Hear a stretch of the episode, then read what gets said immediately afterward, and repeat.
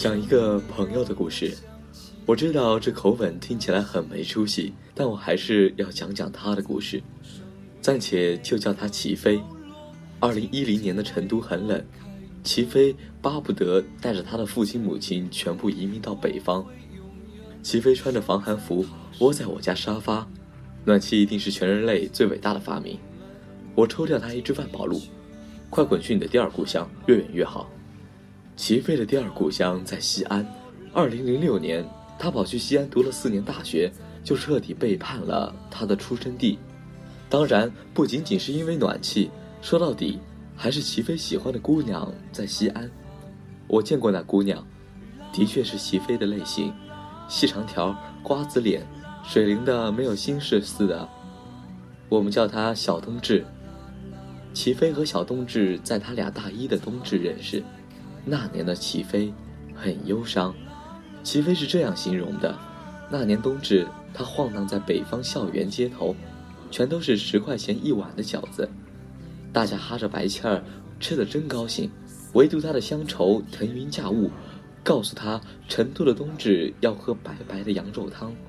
失魂落魄的他在游荡，迎面就遇上了那个穿白色羽绒服的姑娘。齐飞一股脑儿涌上一种亲切感，觉得这姑娘太像羊肉汤了，怀着悲切之情就冲上去要了电话号码。小冬至猝不及防，只回应了短短一声“啊”。齐飞也说不出长篇大论，热泪盈眶地握住小冬至的手，“电话号码，电话号码。”小姑娘吓得不轻，把电话报给了齐飞就溜了。齐飞站在原地长吁短叹了好一会儿。然后跑去吃了碗饺子。事后，小冬至回忆起当时的场景，他说：“当时就俩想法，遇上一神经病，还是一帅逼。”就这样，小冬至没抵过帅哥的诱惑，齐飞没抵过美食的暗示，两人勾搭上了。有个成语写得好：“秀色可餐。”人间最具吸引力的，不是秀色，便是可餐。二零零七年初。齐飞和小冬至打入热恋状态，情深似海的他巴不得学校晚点放假，而坐标南方二流大学的我，早已穿好羽绒服游荡在了放了假的大街小巷。闲暇的日子很是无聊，于是我提议要远赴西安审查他的恋爱业务。齐飞求之不得，在电话那头对我歌功颂德，说我是铁血汉子真朋友。我把这件事告诉了阿克，阿克是为数不多盯着我和齐飞一路走来的朋友，必要时也算半个大哥。他立马表态要来场说走就走的旅行，顺道还把机票钱给掏了。我觉得真划算。到了西安，没看大雁塔，没看兵马俑，直接就冲去见齐飞和小冬至，以为齐飞要大摆流水席宴请我们。没想到就在学校里找个吃羊肉泡馍的小店，我表示初次见面略拘谨，生怕给齐飞招来不好的印象。我说：“Hello，姑娘，我是齐飞的死党。”阿克说：“Hello，姑娘，我是齐飞的大哥。”小冬至说：“干，这么客气，喝酒先。”我震了一震，然后感到身旁的阿克也震了一震。什么白色羽绒服，什么温暖的像羊肉汤。看来都是鬼扯，活生生也好放派，暗地里加一份。酒席开得很顺利，轮轮都有新话题。第一轮聊恋爱时，齐飞滔滔不绝，把他和小冬至的相识相知全部描述了一遍。我们对着小冬至干杯，不错不错，祝百年好合。第二轮聊哥们儿时，我和阿克把齐飞从小到大那点破事儿全部翻了出来：骑车掉链子，暑假抄作业。拉屎不洗手，有什么说什么。小冬至温柔体贴，表示能理解。我们敬他一杯，弟妹好修养。但是话题的第三轮就开展的不太顺利了。其实原本的方向是朝着展望未来发展的，但是第二轮聊友情的时候，我一个激动，不小心抖出齐飞从前追姑娘跳楼的事情，话题就偏离了轨道。小冬至嘴角一歪，齐同学。原来你还是个苦情逼呀！这茬儿我怎么没听过？齐飞一口酒没来得及咽下去，不苦情不苦情，就是年少无知，冲动妄为。你现在叫我跳楼，我也跳。小冬至用指甲敲敲木桌子，不着急，喝完酒咱们上天台。我把脖子绕了几圈，就是没看齐飞。齐飞心里指不定把我骂到祖宗多少代了。一顿好吃好喝后，齐飞屁颠屁颠的跑去结账。我和阿克赶紧打哈哈说要去旅游景点转转。阿克说看兵马俑，兵马俑多好看，壮观。小冬至说不急不急，一会儿给你看个更壮观的。我预感到事情不妙，忙说壮观有什么好看的？看芙蓉园骚柔。小冬至笑：“骚什么？柔什么啊？齐飞就够骚柔啊！一会儿我领你们去看齐飞怎么上天台。”事实，齐飞付完钱，屁颠屁颠的跑回来。一会儿去哪？小冬至说：“天台。”其实一个女人适当点儿狠劲儿是可爱的，可是像小冬至这种，狠过了头就有点可怕。我在心里给小冬至扣了两百分，然后默默的委屈的跟了过去。齐飞学校附近有一栋特破的居民楼，甚至破出了几分艺术的那种破。以前大概是哪个单位的职工楼，如今升官的升官，发财的发财，基本人去楼空，留个房产证就等着拆迁。而其实我从小就是个怕鬼的男人，齐飞也是一个怕鬼的男人。已经晚上九十点钟了，一直不敢往前。小冬至拍拍齐飞的肩，上啊，别怕，吓不死你。我脚都软了，一心只想往边儿靠，抽出两百大洋，信誓旦旦道：“别上去了，吹凉风对身体不好。”哥请你们吃烧烤。小冬至说：“行吧，你自个儿买了带上来，我们仨先上去，谢谢你哈。”我手心一凉，赶紧把票子端回去。其实烧烤也不好，上火。走，咱们一块上去吹吹风。于是小冬至领头，阿克殿后，我和齐飞拉着小手。楼梯上没灯，等我真正含泪走完这一段旅程的时候，脚已经不听使唤了。我发誓，这种关头，小冬至就算是问我银行卡密码，我都招。天台上零星散着废铁垃圾，冬天的大风吹来，冬天的大风吹来一股子狗骚味儿，吹得我神经打了个卷儿。我把羽绒服紧了紧，对面的小冬至点上一支烟。风里明明灭灭的红火星，美得像那首歌。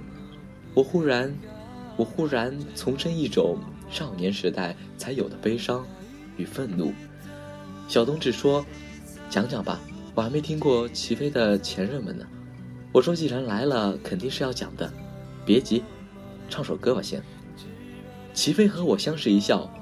读书的那个年代里，我们最喜欢朴树。其实，在我还胆大妄为的那个年代里，我、齐飞还有阿克是老爬天台上去玩的。那时候我们也不怕鬼，那时候我满腔都是对国家制度的愤怒和对未来的惆怅。可忽然有了朴树，那种忽然像是春风一样，学校里莫名其妙地流行起了他的歌。有一天，我们坐在大风的天台上，齐飞说：“我给你们唱首歌吧。”是的，我看见到处是阳光，快乐在城市上空飘扬，新世界来的像梦一样，让我暖洋洋。我想竟然还有点好听，然后齐飞说：“我看上了一个姑娘。”这回我不想了。齐飞说：“二班的，那个老渣马尾辫的那个。”阿克说：“哦，那个杨盼盼。”齐飞脸上飞过一抹不难察觉的红霞，就他就他，哥的眼光怎么样？我明确表态，不怎么样，气质略清高。齐飞说：“等着吧，老子总有一天要找个细长条的。”是的，齐飞就喜欢那一票的姑娘。我们帮齐飞做计划，喜欢杨盼盼，首先要引起他的注意。自此以后，我和阿克还有齐飞三个人。就老爱在二班门口晃，杨盼盼的注意力引没引起没多大把握，倒是认识了很多哥们儿，迅速和二班的男同学打成一片。我点拨齐飞，这个时候就该适时出手了。于是我们找来和我们玩的最好的二班男生江安东，齐飞给他攒了一根烟，特诚恳，看着他说：“哥们儿，我觉得你们班的杨盼盼不错，怎么样？帮忙给搭个桥。乔安东没来得及把烟点上。你喜欢杨盼盼？齐飞有点不好意思，摸着后脑勺微微点着头。江安东把烟塞回齐飞手里，他是我的，别跟我抢。我们三人看江安东走进风中，出师不利。我看看齐飞，这口气能忍？阿克抢过那支被换回来的烟，他能忍，我都不能。于是我们叫上五湖四海的兄弟，莫名其妙的就去和江安东干了一场架。干架之前还下了战书，约定在离学校不远的小公园。气势汹汹的我们，对着气势汹汹的他们，一上去先不打架。我说：“江安东，我们把你当哥们儿，但是你抢哥们儿喜欢的女人，这就是不对了。”江安东皱着眉头想了很久，这个逻辑，好像是我先喜欢杨盼盼。我说：“可是我们先告诉你的。”江安东说：“告诉了才叫喜欢啊。”我说：“喜欢就不能憋着。”然后我听见齐飞说：“老师来了。”一群人顿时做鸟兽状。我跟着齐飞、阿克躲进公园男厕所。其实如今我想起来，那时候我果然还是很强词夺理。明明是江安东先喜欢的杨盼盼，别人不帮我们，诚然也不是什么得罪。然而年少的我血气方刚，趾高气昂，永远觉得自己是对的，永远觉得这个世界对不起我。但那次约架以后，或许是我点醒了江安东，他深信不疑喜欢就不能憋着的道理。而齐飞还是个在感情世界里徘徊不前的窝囊废。更不幸的是，杨盼盼答应了。从此以后，江安东只用鼻子看人。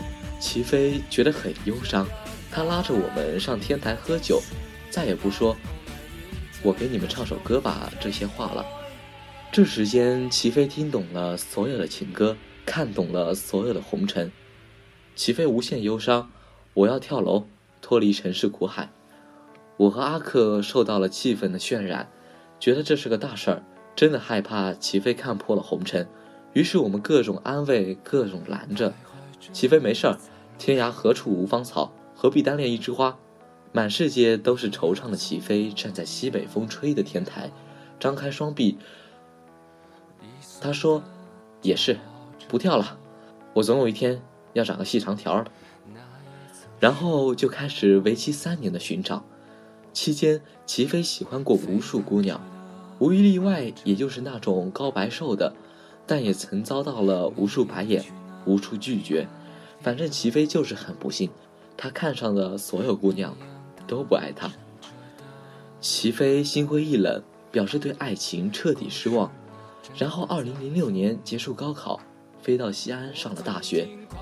故事就此打住。我把这配合着齐飞的伴奏讲完后，小冬至已经抽掉了小半包烟了。他抽烟很厉害。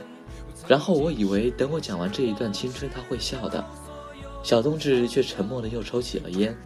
我忍不住问他。什么感想？小冬至说：“齐飞，你一辈子再也不会惆怅了。”我笑，齐飞终于找到他的细长条。二零一零年大四毕业，小冬至和齐飞分手。齐飞穿着一双白色阿迪回到成都，我去机场接他，顺便表扬一句鞋子挺好看的。齐飞说：“哦，冬至买给我的生日礼物。”我悄无声息地拿过行李箱，岔开话题。听说小冬至去了克拉玛依，天远地远跑去做医生。齐飞爸妈给他在成都安排好工作，体制内的，位置一步步定到了正处级，到时候再靠自己发展。他们分开的那天，泪如泉涌。他在西安，他在西安，他在西安跟我打电话。他说：“小冬至转身离开的背影太落寞了。”我知道，自此以后，齐飞大概再也不会找细长条的姑娘了。姑娘的背影像一道伤疤，烙在他的心脏。说什么爱真的需要勇气？现实面前，他们只能做低头行走的陌生人。二零一零年的成都格外冷，冷的齐飞受不了。齐飞工作很闲，每天都来唠嗑说什么成都不好，气候潮湿，过于浮躁，食物太辣。他不喜欢，我说的，你这个背叛故土的变动分子。齐飞说：“哎，惆怅，要去旅游。”我们一核算假期，正好都有空档，立马心血来潮，商量着去哪儿。我说去泰国看人妖姐姐，齐飞嫌泰国太大众。我说那去凤凰文艺小清新，齐飞嫌太骚柔。我说那去长白山，够大气，够苍茫。齐飞摇头，不，我们去克拉玛依。我大跌眼睛，一看就是想去见梦中情人的。我在屋子里又吵又跳，说当初你们断得了，现在怎么又放不下了？齐飞冷眼看着我，我表演失效，假期还是陪他坐上了去克拉玛依的火车，然后整整三天陪他在医院门口蹲点，没等到穿着白大褂走出来的小冬至，齐飞叹口气，和我走上了。回程的旅途，此行我就一个收获，克拉玛依还是挺好看的，回成都已是隆冬，我的生活有条不紊地进行着，齐飞却开始各种躁动了，终于在回来后的一个星期给我打电话，说我辞职了。二零一四年的年初，齐飞不远万里从克拉玛依给我寄来一张明信片，彼时的他。和小冬至结婚刚过一年，婚礼上我风尘仆仆赶去新疆，做了有生以来第一次伴郎。明信片的背后写着：“要离开克拉玛依了，真舍不得这里的手抓羊肉啊！下个月我和冬至就回成都，后年去西安，以后就两头跑了。”我笑，世间大概总有双全的办法，谁也不辜负谁的重新走到了一起。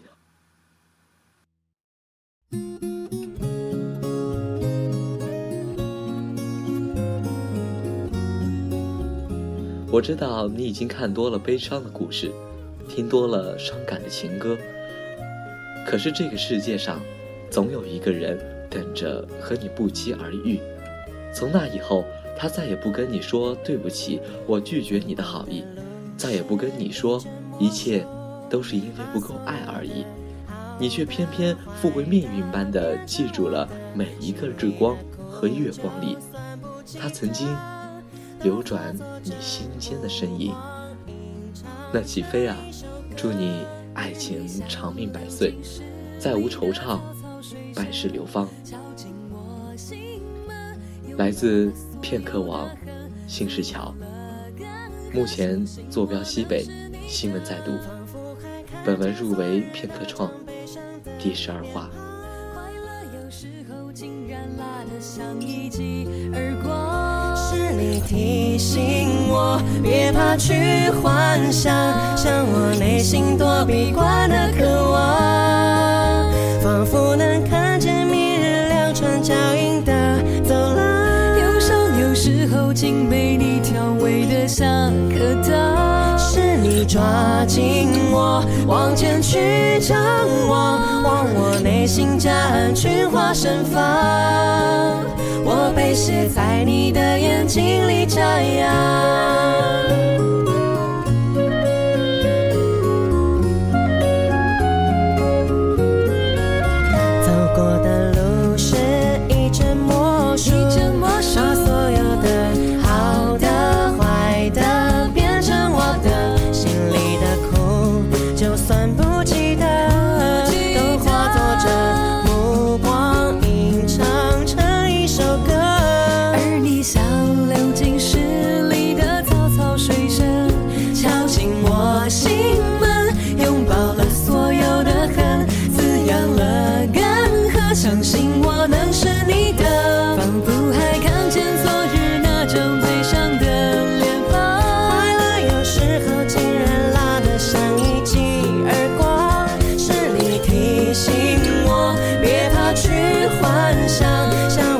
心躲避光。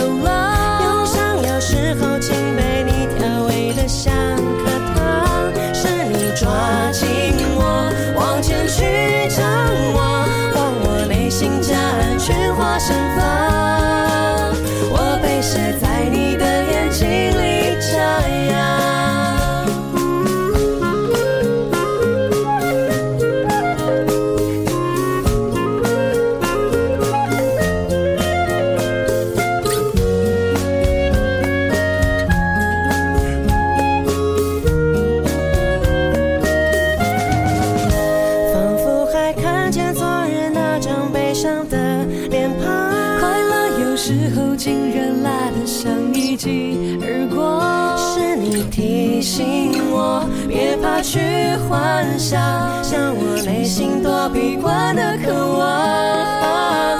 仿佛能看见明日两串脚印的走廊。